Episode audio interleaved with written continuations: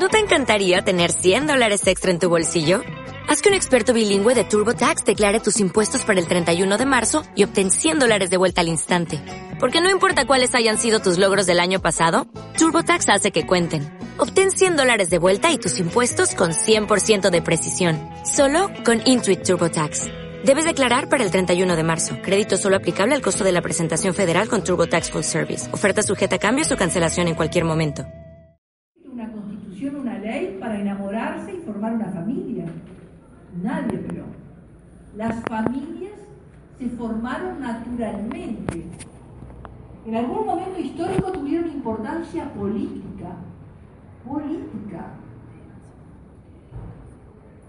En, en sentido de poder pero en sí, hoy sabemos que la realidad lo que fue derivando es que es una forma de organizarse la sociedad. En el derecho uruguayo, la base de la sociedad. Así lo dice el artículo 40 de la Constitución de la República. Ahora, ¿qué es la familia? Bueno, es una institución natural y nosotros, yo les voy a leer una definición del autor argentino Fanzolato, que se las voy a leer textual,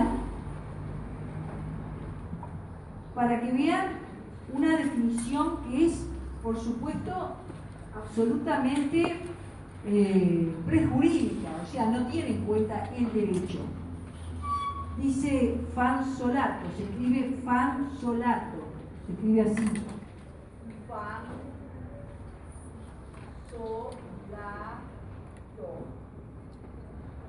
Dice Pansolato, la familia es una comunidad natural de personas que se agrupan sobre la base de las relaciones intersexuales que genera la convivencia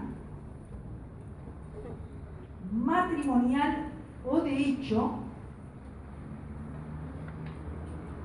y los vínculos de sangre o nexos biológicos. Reitero, la familia es una comunidad natural de personas que se agrupan sobre la base de las relaciones intersexuales que genera la convivencia matrimonial o de hecho y los vínculos de sangre o nexos biológicos. A ver un poquito esto y esto nos lleva a una pregunta fundamental de si existe una definición de familia. El punto es importante porque nos hace ver si, todo, si hay un tipo de familia o hay varios tipos de familia. El Código Civil uruguayo generalmente es mencionado en el artículo 545, 545 del Código Civil, si en sede de derecho de uso y habitación se habla de un concepto de familia. Y se dice, nosotros a partir, de, perdón, una, paréntesis, a partir de la clase que viene, nosotros vamos a pedir que nos conecten para poner, te pido por favor que hagan el trámite, para estar conectados y poder traer el código civil y las para poderlas ir viendo con ustedes. Pero la gran pregunta acá es si existe una definición. El 545 del Código Civil da una definición donde incluye al matrimonio, los hijos, los sirvientes, lo dicen estos términos, sirvientes, lo digo textual, pero eso es una definición. Es una definición, se ha dicho, a los efectos del uso y habitación. O sea, ¿quiénes pueden formar parte, cuando yo hago un contrato de habitación, comprendo que pueden ingresar esas personas. Pero no es un concepto de familia en sí. La constitución de la República, yo tengo que ir a la constitución de la República. Miren qué importante esto, ¿eh? la Constitución de la República no me da una definición de familia. Porque la Constitución de la República lo que me dice en los artículos 40, 41 y 42 es la importancia de la familia y su rol socializador. Es decir, me dice que la familia es la base de la sociedad y que los padres tienen determinadas obligaciones, tienen derechos y deberes con relación a sus hijos.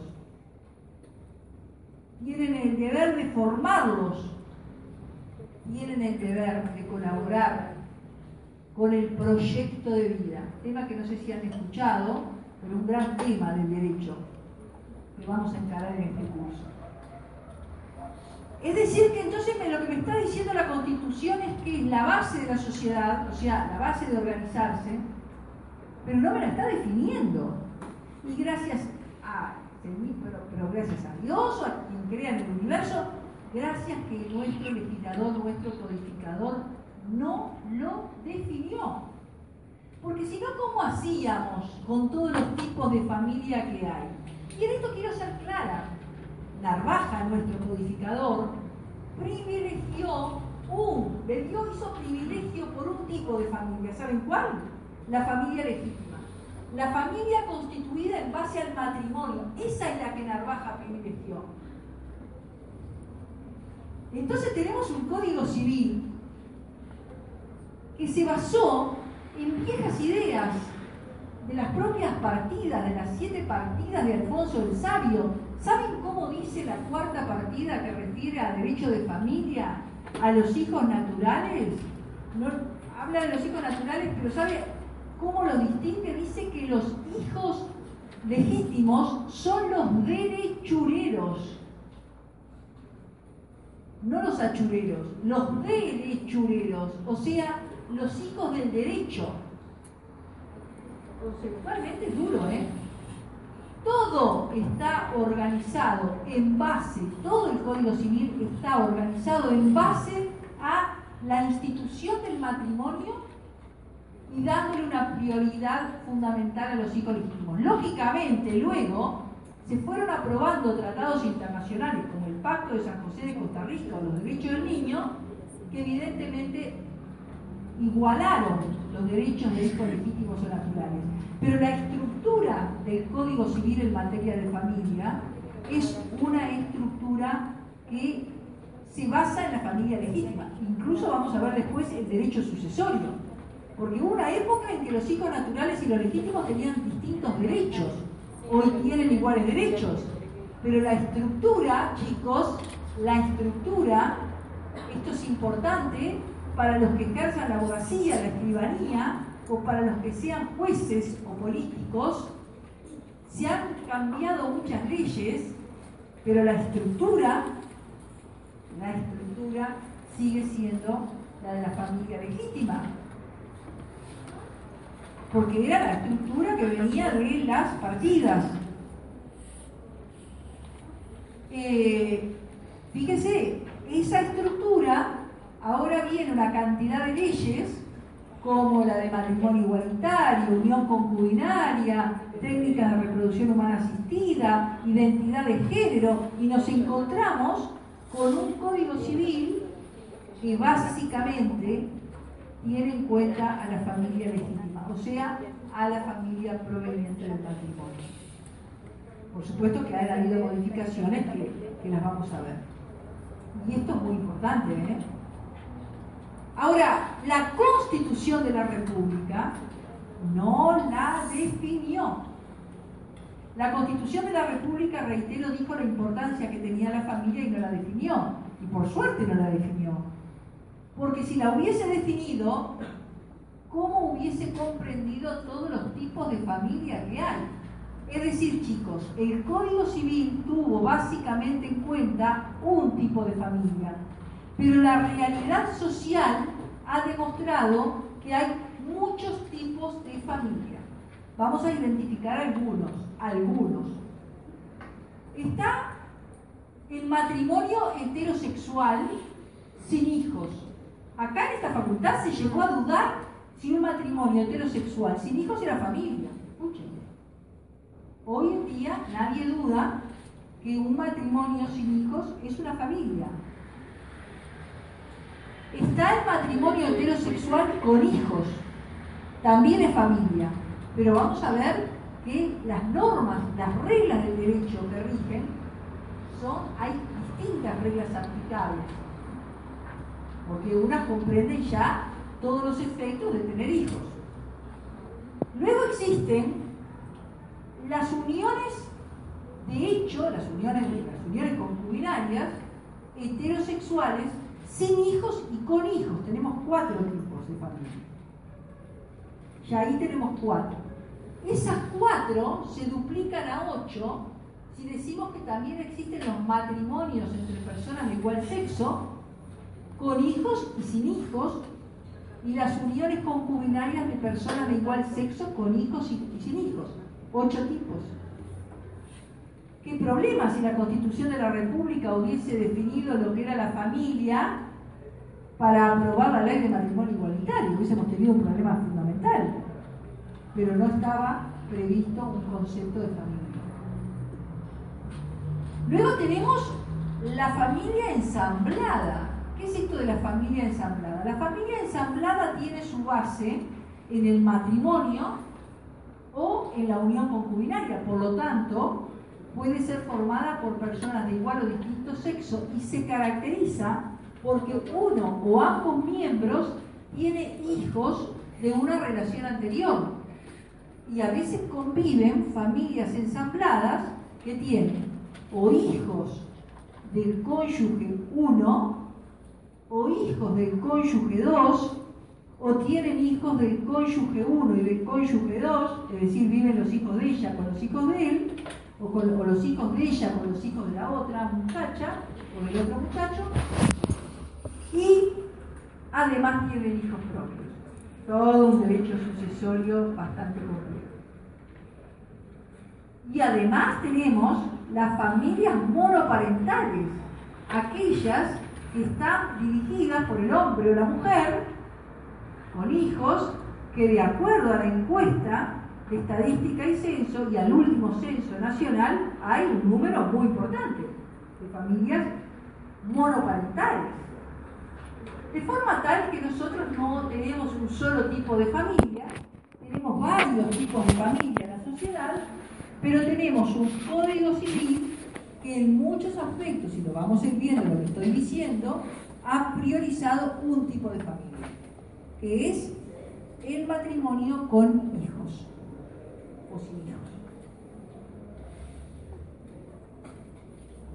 El punto es tan así y las diferencias son tan notorias que lo vamos a ver esto en, en sede de filiación. Fíjese, si yo estoy casada y tengo un hijo, se presume que el hijo que tuve es hijo de mi marido, y entonces como se presume, ya va a ir mi marido y va a decir, que nació este hijo, que yo soy la madre y él es el padre, y se lo tiene por hijo legítimo. Santa Pascua, no hay más nada que hacer. Sin embargo, si yo estoy viviendo en unión concubinaria y tengo un hijo, no basta con que no nace la presunción de paternidad, no basta con que el concubino vaya a inscribirlos y yo tendré que ir y reconocerlo y él tendrá que ir y reconocerlo hay un distinto comportamiento en, el emplazamiento filiatorio que tiene muchísima importancia en todas las acciones de impugnación y que por supuesto tiene una importancia enorme en el derecho sucesorio. Si esto no lo sabe, el derecho sucesorio no funciona. Ahora, entonces, no hay definición de familia en la Constitución de la República y conviven en la sociedad uruguaya una cantidad de tipos de familia. La pregunta es, ¿y tienen personería jurídica? Miren, esta pregunta se la hicieron mayores que nosotros, que ustedes y que yo. Acá se publicó una revista de la Facultad de Derecho que se trata de todo el tema familia, que se publicó cuando era decano el doctor Américo Pla, y donde escribieron profesores como Jesse Vidal, Américo Pla Rodríguez, Casinelli Muñoz, la doctora Mabel Rivera, personas de muchísimo nivel. Y Casinelli Muñoz, refiriéndose a si la familia era persona jurídica, ahora les voy a contar un caso que les va a llamar la atención. Casinelli Muñoz, refiriéndose a si la familia era persona jurídica, dice, no, no es una persona jurídica la familia. No tiene, no tiene ningún acto formal, no tiene órganos de decisión, no hay un directorio donde se tome la decisión, donde se forme la voluntad de la familia. Por lo tanto, la familia no es una persona jurídica. ¿El tema es importante? Uno podría decir que el tema no es importante. Alguno podría decirme, pero ¿qué está discutiendo la familia, persona jurídica? ¿En qué influye? Bueno, hace poco tiempo el derecho uruguayo se presentó el caso Chauvea. ¿Alguien sabe de esta clase lo que significó el caso Chauvea? Bueno, lo pueden mirar en internet. Es terrible. Chau Bea, Bea, Beatriz, era una mujer que tenía cáncer. A las personas que hemos tenido esa maldita enfermedad en la familia, mm, la verdad es que impresionan mucho las fotos de ella porque son fotos que reconocemos en familiares propios el estado de deterioro que lleva esa enfermedad y su marido, o mejor dicho, su ex marido, con quien ella tenía muy buena relación, le saca en los últimos días de su agonía fotos junto con sus hijos. Consulten internet y pongan chau vea y miren las fotos que sacó eh, el ex marido. En esas fotos, eh, el marido, ella muere a los pocos días de sacarse esas fotos con los hijos y los hermanos de ella entablan una acción, que me parece que era una acción de amparo, porque ¿qué es lo que pasa? Él se presenta a un concurso del Ministerio de Educación y Cultura y pretende publicar las fotos. Y gana, el concurso. Porque las fotos son terribles transmiten mucho, además es un excelente fotógrafo. Él se presenta a los hermanos y dice, nosotros no queremos que se publiquen, derecho a la privacidad, nosotros no queremos que se publiquen las fotos de nuestra hermana, porque es una zona, eh, tiene un deterioro terrible, está muy deteriorada, con la cabeza rapada, bueno, todo lo que ustedes ya saben que tiene esta maldita enfermedad, este, y bueno, nosotros no queremos que se publique. Y el juez para. Y la prueba está que el concurso también se, sufre las consecuencias y le da la razón a los hermanos. Y ahí luego se recurre y en la sentencia de segunda instancia, en la cual recuerdo a la doctora Elena Martínez, hoy integrante de la Suprema Corte, se discute acerca de muchos puntos. Uno de los puntos que se discute es este. Si la familia, porque fíjese que en definitiva la mujer había muerto, ¿quiénes tenían posibilidad de disponer de esto? Los hijos, que eran los herederos pero había un hijo menor de edad. El problema era si la mujer había dado permiso, no había dado permiso. El tema no es hoy el derecho a la privacidad, el tema hoy es si la familia, si en su calidad de familia, los hermanos se podían presentar. O sea, ahí se plantea. Y aquello que había dicho Casinelli Muñoz, ni siquiera es mencionado en la sentencia de segunda instancia. Es decir, nadie recuerda aquello de que no era persona jurídica, y ustedes pueden ver la sentencia y se habla de la familia como una institución con eh, cierta calidad, eh, hasta de personas jurídicas se menciona. Por lo tanto, eh, son temas importantes, son temas que están hoy en el tapete. Saber si es persona jurídica o no. Yo en lo personal creo que no es persona jurídica la familia, pero ustedes ustedes que van a estar en el mañana, ejerciendo en el futuro, pueden tener un planteamiento de que alguien les diga, mire, pasaron unos drones algo inimaginable en mi niñez y en la época que yo estaba estudiando en esta facultad, pero pasaron unos drones, sacaron fotos a toda nuestra familia y ahora queremos reclamar. Ah, bueno, se van a tener que plantear si la familia es persona jurídica o no ¿Y quién puede discutir? O cuando se afecta la memoria de un muerto de nuestra familia. ¿Podemos? Porque es nuestra familia, como en el caso de Chaubea, o solo pueden los herederos. Ay, temón, ¿verdad? Es un temón. ¿Y quién? ¿Quiénes son los abogados que van a estar formados, los que estudiaron estos temas? Así que no es persona jurídica, les recomiendo el, artículo de Casinelli Muñoz. Ahora, no es persona jurídica, pero la sentencia de segunda instancia la trata como tal. Entonces, acá tenemos un problema. Yo creo que tiene ciertas particularidades la familia que la hace ser una institución muy particular, pero no es para mi manera de ver una persona jurídica, porque no es, la, si bien la familia es importante, también es muy importante los integrantes de la familia. Esta es una posición moderna muy importante donde se destacan no tanto los derechos de la familia como familia, sino los derechos humanos de sus integrantes.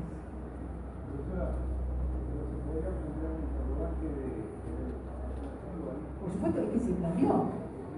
Es que se planteó y que, recurren al concepto de familia para decir que los hermanos estaban estimados. Ese es el gran problema.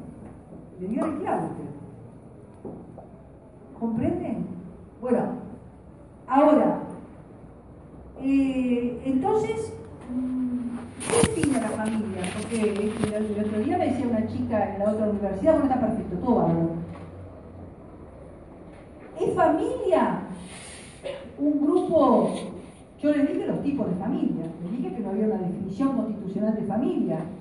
Pero aquellos que son del interior, hay muchos del interior aquí, de otros departamentos, bueno, hay bastantes.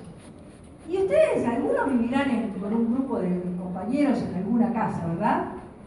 Y, o en algún apartamento, compartirán. Y ahí a veces se, se pelean por el baño, como toda buena familia, ¿no? Eh, o por la comida, como toda familia. Y se sienten parte de la familia, ustedes se sienten una familia.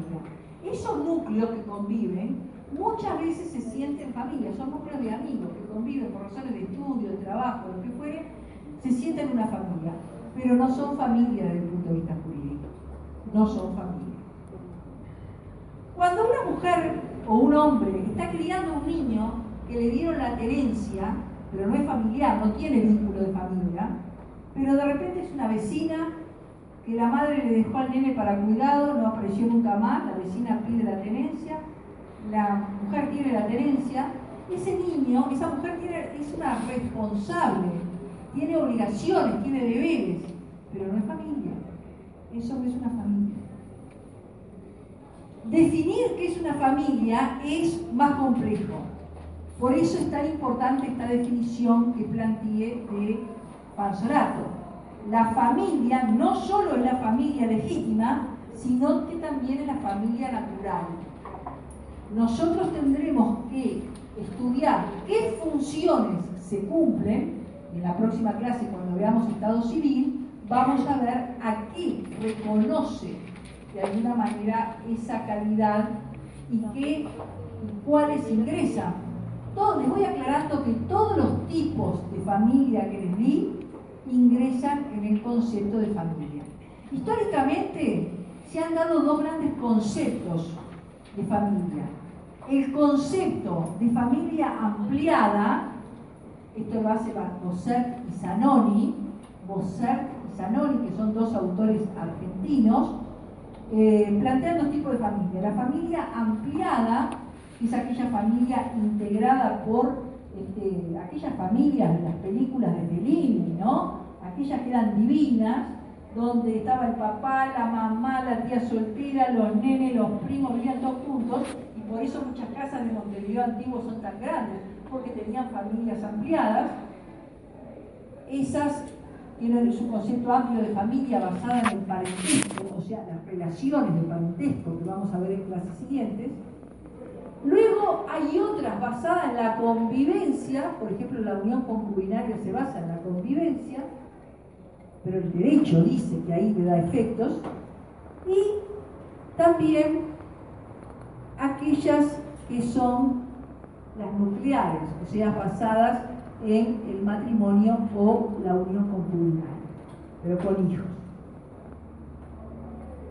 Estos temas, no se preocupen, estoy dando adelantos, los vamos a ir viendo en profundidad en cada punto que vayamos a. Ahora bien, la pregunta que nos podemos hacer es, y esta es importante hacerla, eh, el derecho de familia, ¿qué toca el derecho de familia? O sea, porque, como decía y Picasso, y Picasso tomaba dos círculos secantes, y decía, bueno, acá este es la familia, y luego hay otro círculo que es el derecho. Al derecho no le importan todas las relaciones de familia. Por ejemplo, al derecho, en verdad que no le importa demasiado si los niños se van a lavar los dientes, no lo regula, pero es una se da en el ámbito de la familia. Hay todo esto, una zona común de la familia que está regulada por el derecho. Y esto depende de cada país. Hay países que se regulan todas las cuestiones de familia y hay otras que no, porque se tiene mucho en cuenta la autonomía de la gente. Nosotros por años no tuvimos regulada la unión concubinaria, por ejemplo. Y otros países por años no tuvieron regulado el divorcio. Y hay otros países que hoy no tienen regulada la unión concubinaria. Y las técnicas de reproducción humana asistida han sido de reciente regulación. O sea que el derecho abarca más o menos algunas relaciones de familia. Esas que las abarca son las que nosotros vamos a estudiar. Hay normas organizativas, o sea, aquellas que tienen que ver con los actos fundamentales, el derecho de familia, ahí las abarca, y hay otras que también importan el derecho. Por ejemplo, ese, ese derecho de familia tiene determinados caracteres. Ahora, antes de entrar a los caracteres, vamos a definir qué es o sea, qué es el derecho de familia.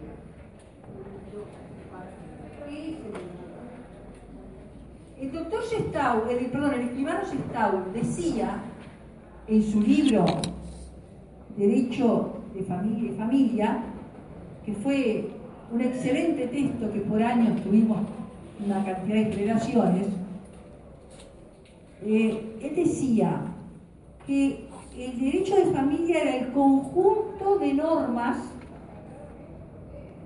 que regulan la constitución, el funcionamiento y la disolución de la familia. Fíjese, la constitución, cuando se constituye, el funcionamiento, o sea, a lo largo de la vida de la familia, y la disolución. Nosotros entendemos que en verdad la familia como tal, esta definición tiene que ser complementada. Para nosotros es muy válida, muy simple, muy sencilla de recordar, pero nos gusta decir más que es el conjunto de reglas y principios que regulan la constitución, funcionamiento y disolución de la familia. Es decir, que le agregamos la palabra principios. ¿Por qué? Porque hay una cantidad de temas en el derecho de familia que si nosotros no manejamos los principios y no los aplicamos en forma inteligente, nos quedan sin solución. Ejemplo, ustedes saben que no hay ninguna norma que obligue, por ejemplo, a los padres a pasar, perdón, a los hijos naturales a pasar a sus abuelos pensión de alimentos aún cuando lo necesiten? Quiere decir que yo, bueno, está la estructura de la raja, ¿no? Quiere decir que yo puedo, yo tengo obligación de pasar a mis ascendientes legítimos, les tengo que pasar alimentos. Tengo obligación por rey. A mi padre, a mis abuelos, si lo necesitan, estoy obligada. Después vamos a ver en qué orden estoy obligada, pero estoy obligada. Ahora, si mi abuelo, a mi padre le tengo que pasar a mi padre natural, pero a mi abuelo natural no le tengo que pasar. Capaz que fue un abuelo divino, excelente, que me cobijó permanentemente, que me hacía las papas fritas, etcétera, etcétera. Todas esas cosas que, que nos este, consienten los abuelos. Tengo obligación legal de pasarle alimentos. Y si tenemos a un joven con muy buenos ingresos y un abuelo que viene y les dice, yo quiero, necesito reclamarle alimentos porque no tengo para comer. Usted, tiene familia, empezamos a ver, y tiene el nieto. Y el nieto gana muy bien, es un neurocirujano que gana muy bien. ¿Qué hacemos?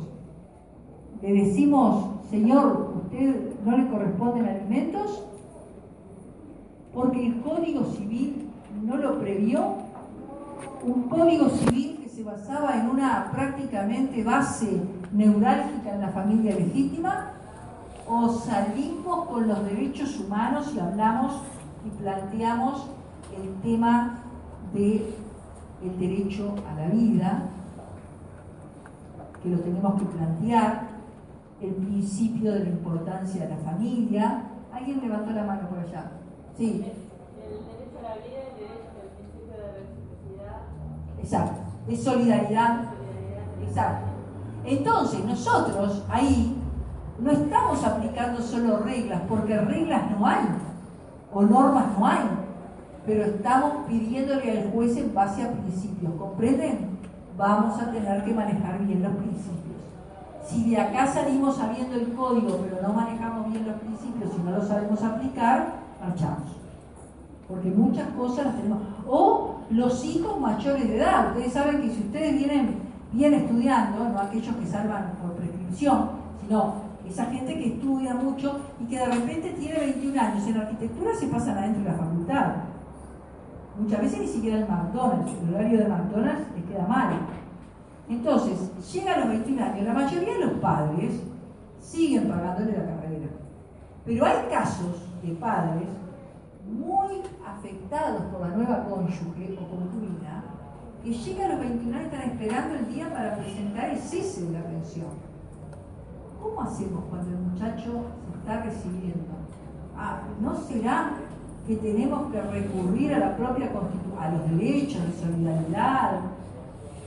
Porque ahí no podemos demasiado recurrir a la vida, porque va a decir que trabajar, tenés la obligación de trabajar, de acuerdo a la Constitución de la República. Pero de acuerdo a la Constitución de la República también tenemos lo que les, lo que les dije hoy. El padre tiene que acompañar en el proyecto de vida, tiene ese deber entonces nosotros vamos a utilizar esos instrumentos. ¿Comprenden? Entonces, en la definición de qué es el derecho de familia, tenemos que plantear que es el conjunto de reglas y principios que regulan la constitución, el funcionamiento y la disolución de la familia. ¿Les quedó claro? Vamos a ver que una vez sí y la otra también, nosotros vamos a plantear el tema de principios de derechos y es muy probable que estemos teniendo un invitado respecto a este tema para poner caso práctico. El otro tema es el tema de que el derecho de familia tuvo cambios muy importantes. Miren, a ver, primera cosa, la mujer ingresó al mercado de trabajo. El gran cambio del siglo XX. El gran cambio del siglo XX por lejos. La mujer era un elemento, hoy en Día Internacional, hay que recordar que la mujer tenía un rol que era mantenerse en el hogar. Esto, este rol de la mujer, explica una cantidad de normas del Código Civil. Cuando se decía a la mujer le toca la pensión congrua, o sea, mantenerle el nivel de vida, ¿por qué era? porque la mujer no era proveedora, no salía a trabajar. La mujer hacía las tareas propias del hogar porque la familia tiene una función socializadora muy importante con los más vulnerables. ¿Quién cuida a los enfermos? ¿Quién cuida a los enfermos de la familia? ¿Quién cuida a los niños? ¿Quién cuida a los ancianos? Vean a su alrededor de su familia. Cuando hay un enfermo en la familia, generalmente somos las mujeres las que vamos. Bueno, pero ahora la mujer entró al mercado de trabajo. Entonces estamos mucho más estresadas. Eh, este, este ingreso al mercado del trabajo tuvo incidencia muy fuerte en todo el funcionamiento de la familia. A eso se suma la disolución del matrimonio. Los matrimonios antes, las parejas se disolvían en un entorno de 20 años de convivencia. Actualmente, digo por lo que dicen los demógrafos y los sociólogos, 7, 8 años. Ya se deterioran y muchos se terminan. Quiere decir que los hijos de divorciados ya no son hijos de divorciados a los 18, donde pueden comprender la crisis, sino que son hijos de divorciados a los 4 o 5 años o 7. La prueba está que si ustedes van hoy a un colegio, si tienen un niño en el colegio, van a ver, el otro día un chiquilín me decía, que iba a un colegio y me decía, qué horrible, yo soy el único, el único que, el único hijo de casados, están todos divorciados, los padres de los demás. Y lo veía como algo gracioso, y saben por qué se preocupaba por el pijama party. Pues decía, en la casa de fulano vamos a, es más divertido porque vamos a dos casas. Y en la casa de Mengano también, por eso nos dimos cuenta que la gran mayoría estaban divorciados. Antes el que se sentaba, se sentía raro, era el hijo de padres divorciados. le pasaba en mi generación, no a mí, pero pasaba a compañeros míos. Hoy, el que se siente raro es el hijo de padres que siguen casados a determinada etapa. Eso es un cambio muy importante en los patrones de, en el, fundamentalmente de, de funcionamiento y de disolución. Hay otros cambios también, fundamentales, pero estos son los que yo diría el ingreso de la mujer también al mercado laboral y al mercado de estudio. Eh, y hay otros factores que hacen que el derecho, y bueno, el avance de la tecnología, ¿no? Claramente. Entonces, hoy tenemos modificaciones muy grandes. En primer lugar, el derecho de familia a partir, yo diría, de hace aproximadamente 12 años, se cambió el derecho de familia, lo que no cambió en dos siglos. Se aprobó la ley, el Código de la Niñez y Adolescencia, con cambios sustantivos. Ya empezó ahí el cambio. Luego se aplica la ley de unión concubinaria. Luego viene la ley de identidad de, género, no lo estoy diciendo por orden, ¿no? Las leyes de adopción, que vamos a ver. La ley de técnicas de reproducción humana asistida, impensable. Pero la ley se aprobó en el 13. Y las técnicas de reproducción humana asistida se vienen aplicando hace como 30 años, 20 y pico de años. ¿Cómo vamos a resolver estos problemas? ¿Cómo vamos a resolver el problema, que no es problema, pero los temas de filiación? ¿Sabían ustedes que si dos mujeres usan la ley de técnicas de reproducción humana asistida, el hijo que tengan va a ser hijo de matrimonio? Y sin embargo, si dos hombres quieren utilizar la ley de técnicas de reproducción humana asistida, deben alquilar un vientre y en consecuencia eso está prohibido en nuestro país, vamos a tener que resolver diversos problemas que se pueden plantear. Porque esos problemas se les van a plantear a ustedes, que son las nuevas generaciones que van a tener que dar respuesta. No vale solo estudiar el texto. Vale estudiar el texto, explicar la ley, saber jurisprudencia, plantear los problemas y buscar solución. Esto es lo que tenemos que lograr en este curso. No quedamos en el estudio del texto, salvo, ¿y después qué? Cuando salgan a ejercer. No, chicos, yo quiero alumnos que muevan el derecho, que ya sea desde la cátedra, desde el ejercicio de la profesión, desde calidad de jueces, políticos en el futuro, que lo manejen bien el derecho. Porque esto está muy relacionado con la justicia, valor fundamental. Eso es lo que nosotros tenemos que hacer. Como hacen Caumón y Mariño, son verdaderos críticos del derecho. Tenemos que aprender a ser críticos para proponer mejoras sustantivas. Todo esto, estos cambios que se han provocado en el derecho, hacen que hoy el derecho tenga algunos, el derecho de familia tenga algunos caracteres En primer lugar, el derecho de familia es un derecho con normas y principios de contenido ético. Hay una cantidad de normas que tienen su origen en el derecho canónico. Por ejemplo, los impedimentos para contraer matrimonio. Yo no me puedo casar con mi hermano, pero me puedo casar con mi tío. Y no me puedo casar con mi hermano, aun cuando yo no sepa que es mi hermano, como ha sucedido en la realidad, y me enamore. Está claro que no es mi caso, pero por las dudas. Porque un día un alumno me dijo, ¿cómo lamento lo que pasó? Yo le dije, más lo lamentaría yo de enamorarme de mi hermano con lo histérico que es. Bueno, este, pero, pero digo, tiene una cantidad de normas que solo las vamos a explicar si vamos al derecho canónico, ¿comprenden? Y vamos a ver cómo lo, evaluamos. Luego tenemos la solemnidad. El derecho de familia es sumamente solemne.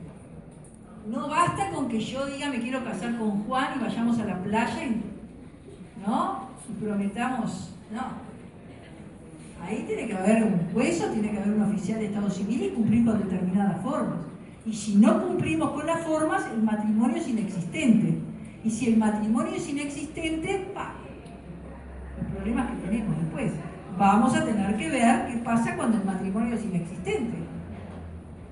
Y yo voy a tener que cumplir con determinados impedimentos de impedimentos. Yo no me puedo casar con una persona que esté casada. Porque si me caso con una persona que está casada, el matrimonio va a ser nulo. Y si es nulo, tengo más consecuencias y problemas que otra cosa. Pero yo tengo que saber todo eso, cómo funciona. No dejen que sepan solo unos pocos. Ustedes manejan el derecho. Luego tenemos, también son de orden público. Las normas son, la gran mayoría de las normas que tenemos acá son de orden público. Sin embargo, no son disponibles por las partes. Pero sin embargo, las últimas leyes han introducido cambios y ustedes tienen que saber cómo se hacen esos acuerdos. Por ejemplo, yo puedo acordar con mi marido, cuando tengo mi primer hijo, a partir de ahora, obviamente no voy a ser yo quien me llegue a esos acuerdos, pero cualquiera de ustedes les puede tocar, a mí me tocó asesorar yo pensé que nunca se iba a dar. En el Parlamento le dije a Rosadilla, hablando así, ¿no? Fuimos a las cátedras a hablar, le dije, pero esto, él estaba de acuerdo. Este, pero esto va a ser imposible, porque ¿qué pasa? las parejas homosexuales pueden acordar el orden de los apellidos, más, lo tienen que acordar, si no van a sorteo. Pero las parejas heterosexuales no pueden acordar, esto es impensable. Era impensable que un hombre y una mujer o dos hombres o dos mujeres pudieran acordar el orden en que iba a ir el apellido. Impensable. Hoy se puede hacer. Yo, pensé incluso que, y se lo decía ahí en la comisión del Parlamento, que no iba a ser posible, tan alto, no, creo, con el machismo que hay en este país. Sin embargo, el primer caso que me viene, ¡pam! Efectivamente, quería cambiar. Eh, y el muchacho dice sí, porque ella este, eh, porque si no lo cambias, si son matrimonio heterosexual y no hay acuerdo, va el apellido del varón, ¿no? Pero en este caso el muchacho, que se un divino, dijo, sí, porque todo lo que sea concesión positiva hay que eh, elogiarlo en los hombres, este, eh, dijo, sí, está bien, ella quiere llevar el apellido de ella, pero mire que después todos los que vengan atrás, los niños, tienen que llevar el de ella. Sí, sí, sí, pero está bien, está bien. Mire que para que un hombre, creo que eso es un símbolo, el, el signo más grande de amor que puede haber de un hombre, después de, no sé, porque realmente mire que es muy importante. Pero hay casos que suceden, ¿vieron? Suceden. Esto lo tienen que saber cómo se maneja. Bueno, también tenemos la indisponibilidad y los derechos de familia son irrenunciables, ¿verdad? Eh, yo hay ciertos derechos que tengo y no los puedo estar renunciando. Por ejemplo, el derecho a recibir alimentos, ¿eh? La pensión alimenticia, por ejemplo, es un ejemplo claro. Por último, y hoy lo dejo ahí un poquito antes, las sanciones. Ay, chiquilines, ustedes vienen de materias donde las sanciones son indemnizaciones, ¿no? Sanciones brutales, el derecho público, ¿no? Multas. Acá la cosa vamos a tener que usar más el ingenio. Les pongo un ejemplo. En el matrimonio hay deber de convivencia. Deber de convivencia. ¿Y qué pasa si yo no quiero convivir con mi marido? ¿Viene la policía? ¿Me traslada? ¿Llaman al alguacil? ¿El alguacil va, va a acta? No, no. Va por ahí. Pero sí esa conducta mía se puede llegar a tener en cuenta en materia de divorcio y va a influir en las causales de divorcio. Yo le fui infiel a mi marido. ¿Quieren cosa peor para un hombre o para una mujer? La infidelidad huele horrible, ¿eh? La gente que viene viene horrible. Viene con instintos asesinos. Es así. Claro. No es broma. Es, algo horrible. ¿Ustedes saben lo que es faltarle al respeto a una persona? Es terrible porque nosotros somos una sociedad que muchas veces no festeja- festejamos la infidelidad. Saben una cosa, yo si veo una persona que es infiel, pienso lo siguiente, si es infiel, estoy hablando de los matrimonios o parejas que funcionan, no, no esas que no funcionan, de las que funcionan. Si es infiel, o sea, desleal con su pareja, ¿qué me espera a mí? Terrible. No te acerques mucho. ¿Eh? Son valores muy fuertes, se hiere mucho a una persona con eso. ¿Tiene sanción? Pueden tener una causal de adulterio con pocas consecuencias en el divorcio. Ah, pero ¿podemos reclamar daños? Sí. Vamos a reclamar daños en las relaciones de familia. Voy a explicarles y darles las principales sentencias. No está en el programa, pero lo tenemos que dar. Y lo vamos a ver como sanciones de derecho de familia.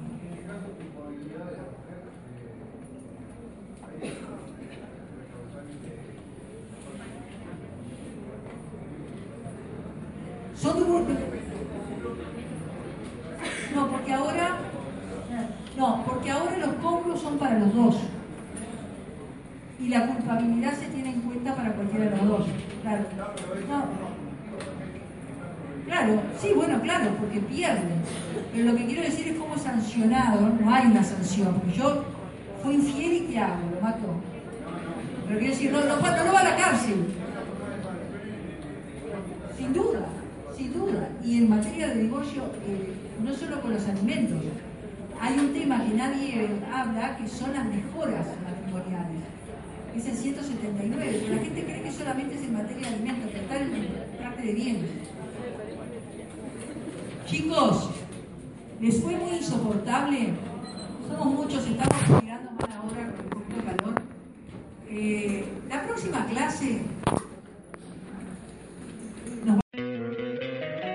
encantaría tener 100 dólares extra en tu bolsillo? Haz que un experto bilingüe de TurboTax declare tus impuestos para el 31 de marzo y obtén 100 dólares de vuelta al instante. Porque no importa cuáles hayan sido tus logros del año pasado, TurboTax hace que cuenten. Obtén 100 dólares de vuelta y tus impuestos con 100% de precisión. Solo con Intuit TurboTax. Debes declarar para el 31 de marzo. Crédito solo aplicable al costo de la presentación federal con TurboTax Full Service. Oferta sujeta a cambios o cancelación en cualquier momento.